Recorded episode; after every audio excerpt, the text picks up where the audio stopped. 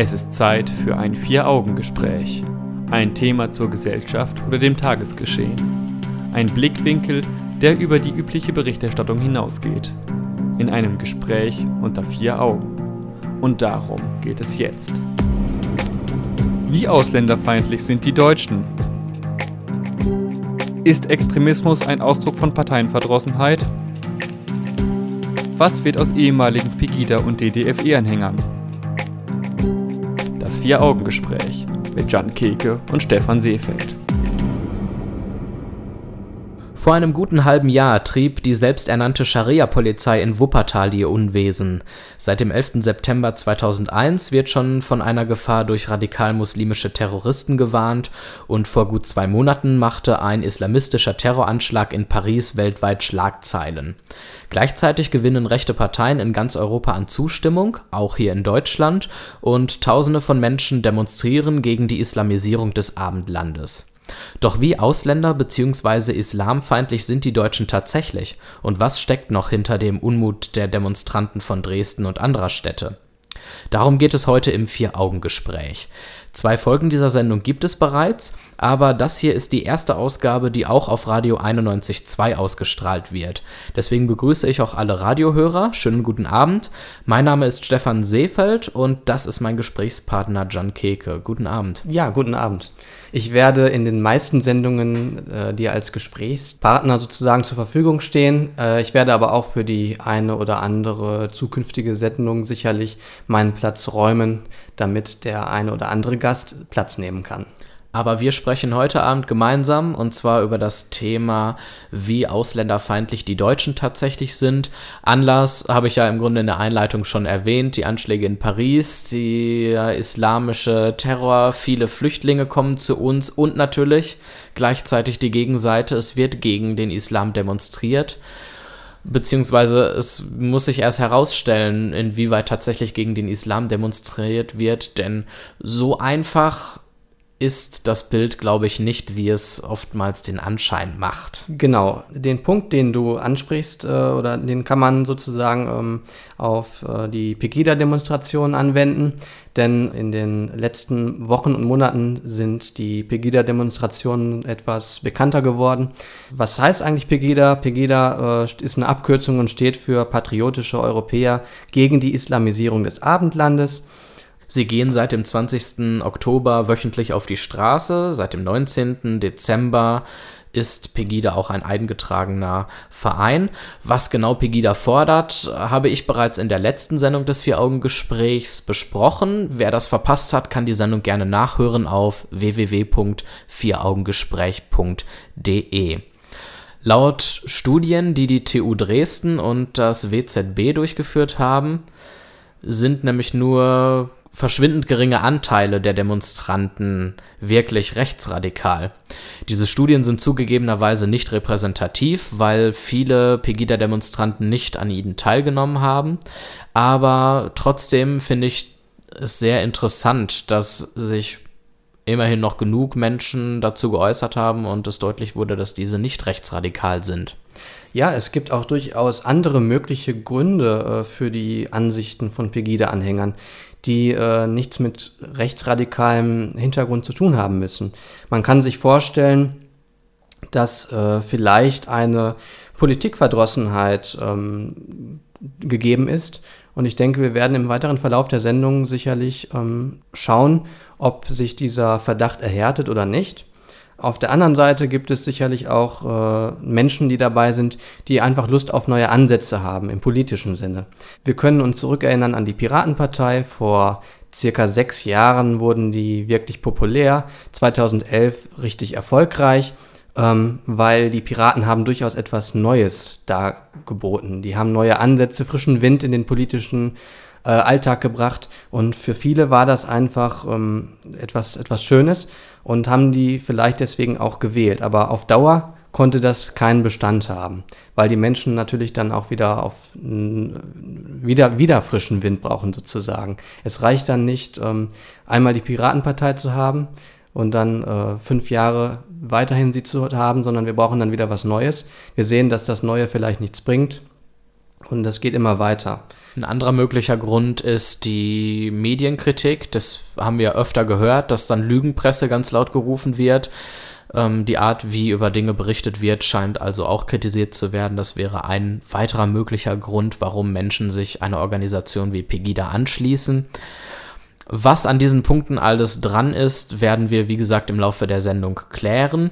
Unter den Tisch fallen lassen dürfen wir aber auch nicht, dass eine überwältigende Mehrheit, circa 80 Prozent, ähm, befürchtet, dass es einen Verlust der nationalen Identität und Kultur in unserem Land geben wird, wenn zunehmend Flüchtlinge oder ja, Asylanten äh, in unser Land kommen. Und alle diese Punkte können mögliche Gründe sein, die letzten Endes eine Antwort darauf geben, wie ausländerfeindlich oder eben auch nicht die Deutschen sind.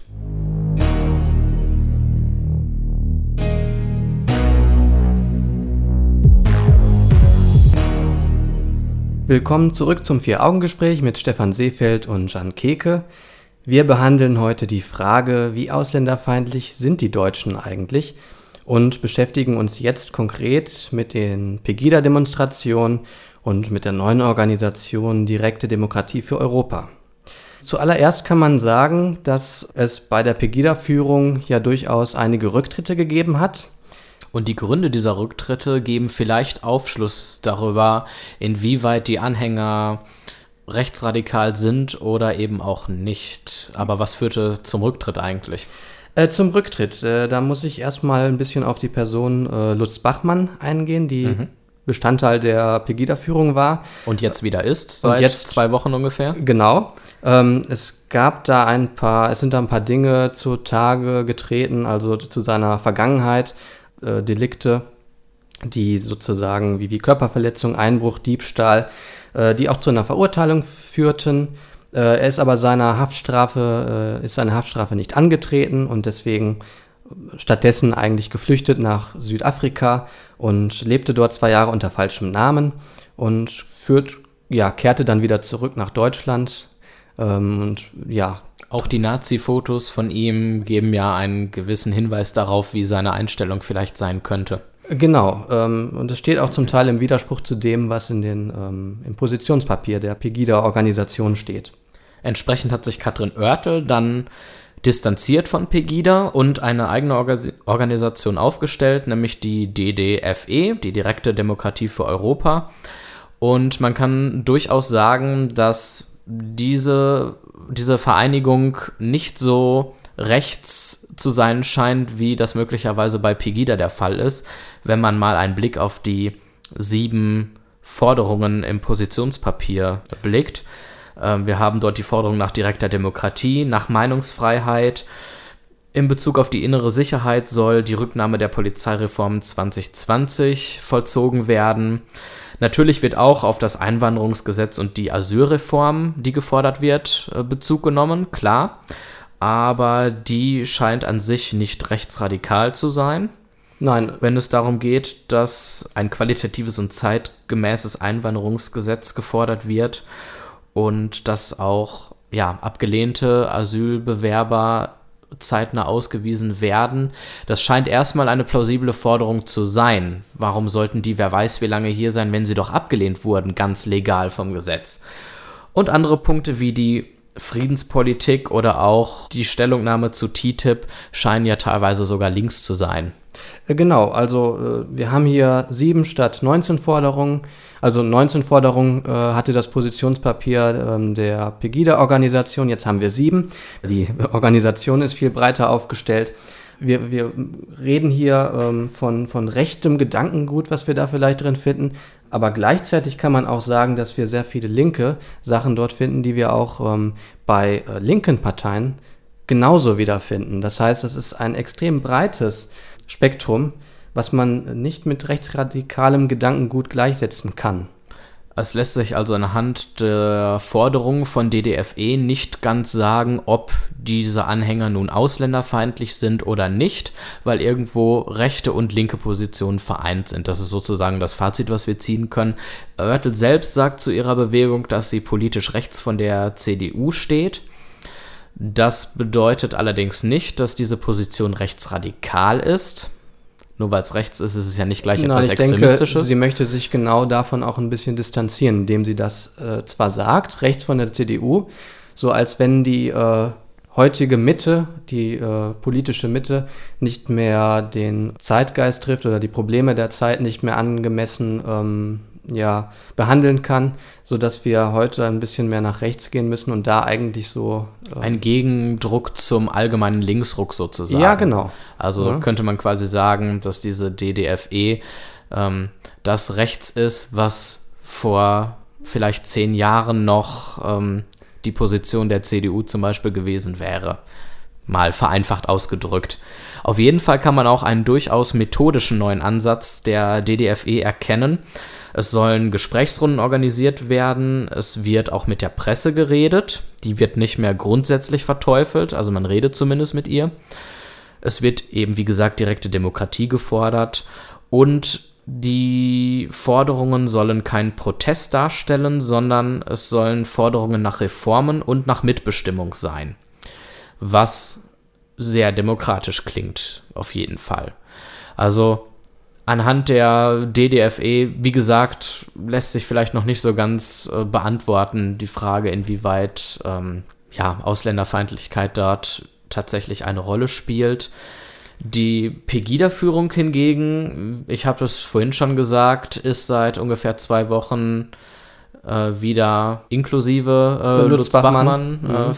Ja, vertreten, der, so kann man vermuten, doch für eine gewisse rechte Gesinnung steht, die ja. man möglicherweise auch nicht mehr unbedingt gut finden mag. Die äh, neue Organisation ist vielleicht auch Ausdruck der Tatsache, dass ähm, die Mitglieder der Führung, die jetzt die neue Organisation sozusagen erschaffen haben, nicht, äh, nicht so recht sind wie eben die Pegida, sondern dass die sich weniger rechts, als weniger rechts empfinden und eher bürgernah, vielleicht auch eher demokratisch sehen als Pegida.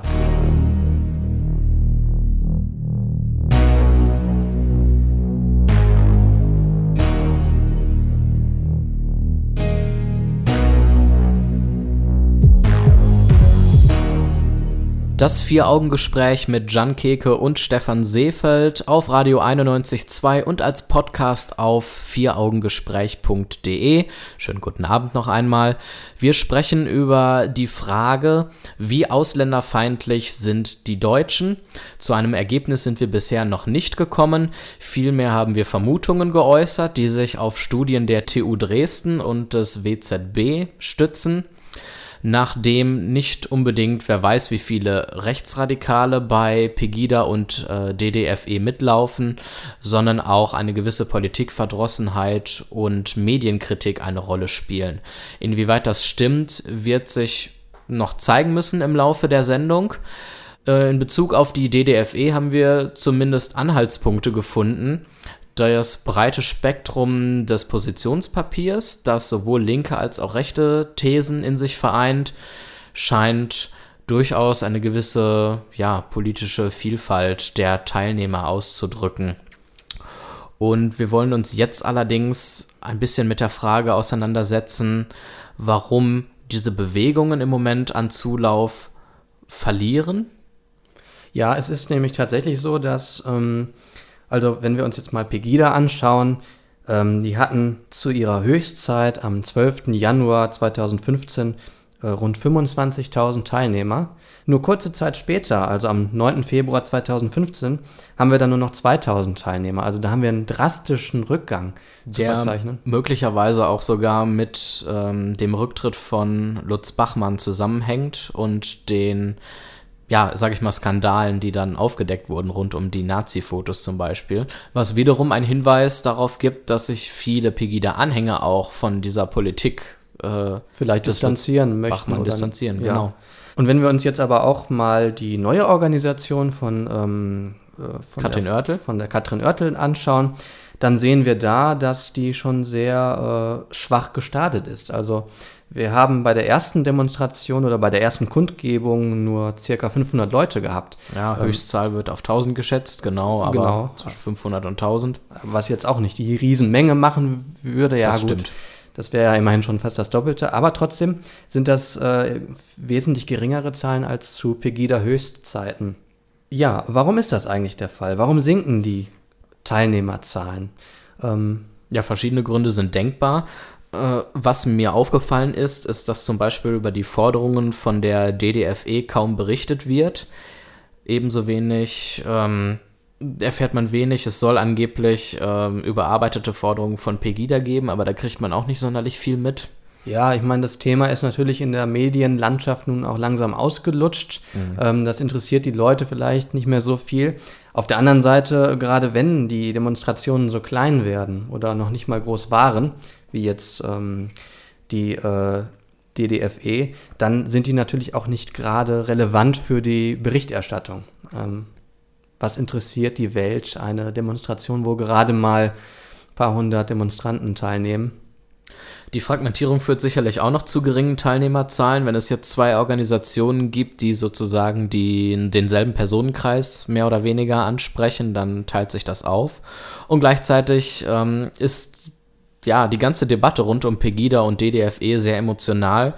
Diese Emotionalität kann auf Dauer wahrscheinlich auch nicht so hoch aufrechterhalten werden, dass die Leute in ihrer Freizeit jede Woche auf die Straße gehen und dort mitdemonstrieren.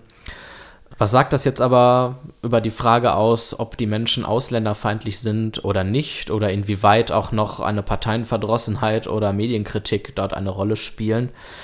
Im Grunde lässt sich nicht viel dazu sagen, außer dass scheinbar eine gewisse Entzauberung stattgefunden hat, was ähm, diese Organisation angeht.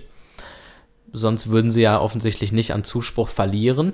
Ja, was, was man noch zu dem Punkt sagen könnte, ähm, dass die an Zuspruch verliert. Ja. Wir, also bei der DDFE ist es ja nun mal so, dass die Thema inhaltlich so breit aufgestellt sind, wie es eigentlich für Demonstrationen unüblich ist. Mhm. Wir haben bei Demonstrationen immer klare Feindbilder oder klare Forderungen.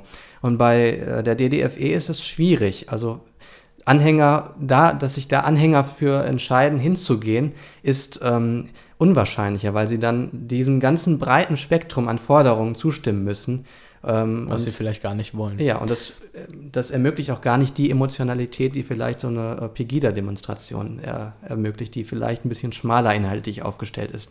Die Frage ist, wenn sie schmal aufgestellt ist, ähm, was sind die Inhalte dieser schmalen Aufstellung sozusagen? Ja. Und was passiert mit den Leuten, die jetzt nicht mehr dorthin gehen? Gehen diese Menschen zu rechten Parteien, weil sie tatsächlich vielleicht eher recht sind? Zum Beispiel zur AfD oder anderen Spl äh, Splitterparteien? Oder gehen sie einfach gar nicht mehr nach draußen und engagieren sich politisch. Ja, möglicherweise eben eine Rückkehr zur Normalität. Ne? Ja, also, aber sie werden ja weiterhin die Ansichten, welche auch immer das sind, weiter behalten. Ja, aber vielleicht nicht mehr so emotional. Also man muss ja sagen, zumindest können äh, die, konnten die Teilnehmer ihre Position sozusagen dort äh, emotional äh, abreagieren. Die ja. Frage ist, sind sie jetzt abreagiert oder sind sie frustriert und resigniert?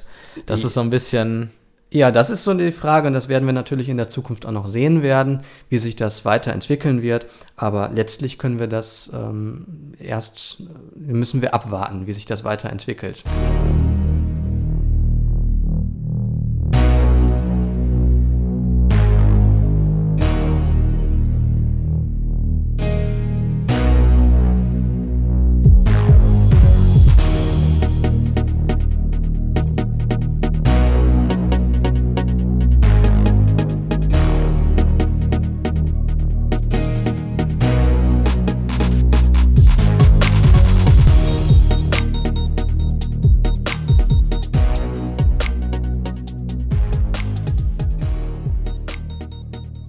Ja, zurück zum Vier-Augen-Gespräch. Ähm, wir wollen jetzt zu unserem Fazit kommen sozusagen. Wir wollen jetzt ähm, die Frage sozusagen klären, wie ausländerfeindlich sind die Deutschen. Wir haben jetzt ein paar Fakten in den äh, letzten drei Blöcken kennengelernt und wir wollen jetzt mal ein bisschen diskutieren. Ähm, ist es eigentlich naheliegend zu behaupten, dass die Deutschen ausländerfeindlich sind? Oder sind da vielleicht andere Probleme, die ähm, sozusagen den Eindruck vermitteln, die Deutschen seien ausländerfeindlich? Oder ist es noch nicht einmal so? Also zunächst würde ich vorschlagen, dass wir uns auf ähm, die Menschen beschränken rund um Pegida und DDFE erstmal. Über die haben wir hauptsächlich gesprochen in dieser Stunde. Und ja, Ich habe so ein bisschen den Eindruck, dass sich die Studienergebnisse der TU Dort, äh, der TU Dortmund sage ich schon, der TU Dresden natürlich, ähm, bestätigen lassen irgendwo. Es scheint tatsächlich eine Mischung aus äh, Rechtsradikalismus zu sein, also Islam und Ausländerfeindlichkeit. Gleichzeitig scheint aber tatsächlich eine gewisse Parteienverdrossenheit und Medienkritik mit hineinzuspielen. Das zeigen im Grunde die Positionen, die in den Positionspapieren von Pegida und DDFE stehen. Ja, man kann aber auch, also ist, du sagtest gerade, ähm, man, es gibt sogar einen gewissen Kern an Rechtsradikalismus in Ja. diesen Organisationen. Man kann aber sogar davon sprechen, dass es auch linke äh, Positionen gibt und auch vielleicht gemäßigte rechte Positionen. Wie wir gesehen haben, die äh, Organisation DDFE, die will sich ganz klar ähm, rechts von der CDU positionieren, aber nicht als rechtsradikal. Richtig. Und gleichzeitig zeigt ja auch, wie wir es besprochen haben vorhin, der Mitgliederschwund nach dem Skandal um Lutz Bachmann, dass offensichtlich eine große Mehrheit der Pegida-Anhänger dieses Verhalten nicht toleriert und diese politische Einstellung in der Führung. Ähm, gleichzeitig scheint aber auch die gemäßigte Variante von Katrin Oertel nicht unbedingt anzukommen. Das zeigen ja die geringen Teilnehmerzahlen. Jetzt am 19.02. waren es sogar nur 100 bis 150 Teilnehmer. Offensichtlich ähm, ist da sozusagen dieses Bild, die Position der Leute eher komplexer und es scheint sich eher so eine gewisse Politikverdrossenheit tatsächlich breit zu machen, die jetzt sogar vor den Vereinen nicht halt macht, Ja, die eigentlich die durch gegen diese, diese, Vereine vielleicht noch verstärkt wird jetzt sozusagen. vielleicht sogar das, ja, genau. Ähm, dass wir also jetzt eine Menge Leute haben und die, eine Menge Leute zurückbleiben, die politikverdrossen sind. Also wir haben jetzt gesehen, dass die äh, Demonstranten der Pegida-Demonstration oder der DDFE-Demonstration nicht unbedingt äh, durchweg ausländerfeindlich sind. Und auch wenn wir jetzt mal die Frage nicht nur auf die Demonstrationen beschränken, sondern auf äh, Gesamtdeutschland, wie ausländerfeindlich sind die Deutschen in ganz Deutschland, dann zeigt sich auch, ähm, dass wir eine Menge an Gegendruck sozusagen haben. Also wir haben auch eine, eine, eine große Anzahl an Gegendemonstrationen. Die Und die große Mehrheit sagt gar nichts zu dem Thema, Eben. zumindest nicht öffentlich. also nicht immer die, die am lautesten brüllen, sind auch die, die die Mehrheit äh, sozusagen vertreten. Ganz genau. Und von dieser großen Mehrheit, die eben nichts sagt, äh, können wir auch noch im Grunde noch nicht mal wissen, ob sie ausländerfeindlich ist oder nicht. Vieles spricht auch durchaus gegen die Ausländerfeindlichkeit. Ähm, denn warum sollten sich diese Leute nicht als Wähler zum Beispiel rechten Parteien ganz verstärkt anschließen? Zwar ist die äh, Anhängerzahl der rechten Parteien ein bisschen gestiegen in der letzten Zeit, aber sie müsste dann ja größer sein, wenn die breite Mehrheit ausländerfeindlich wäre. Ja, dass vielleicht auch ähm, rechte Parteien an äh, äh, Mitgliedern gewinnen, hängt vielleicht ein bisschen mit unserer äh, Medienlandschaft auch zusammen. Wenn wir uns mal anschauen, wir haben ja tatsächlich durchaus Probleme mit Islamismus oder mit äh, Leuten, die einen Migrationshintergrund haben. Also wir haben Terrorismus und wir haben auch Leute mit Migrationshintergrund, die sich in unserem Land nicht so entfalten können, wie es vielleicht ein Mensch tun können, tun sollte. Und das führt dann halt dazu, dass Menschen auch in unserem Land kriminell werden. Und die Medien berichten natürlich über Terrorismus und über kriminelle Migranten. Und entsprechend benutzen auch Politiker diese Themen. Die Frage ist, wie nimmt man konservativ eingestellte Menschen mit, denen offensichtlich die Entwicklung zu schnell geht, die sich ein bisschen verlassen fühlen, nicht aufgeklärt genug fühlen und ähm, die Offenheit unseres Landes nicht so ganz ähm, entspannt betrachten können wie viele andere. Am besten mit sinnvollen Argumenten.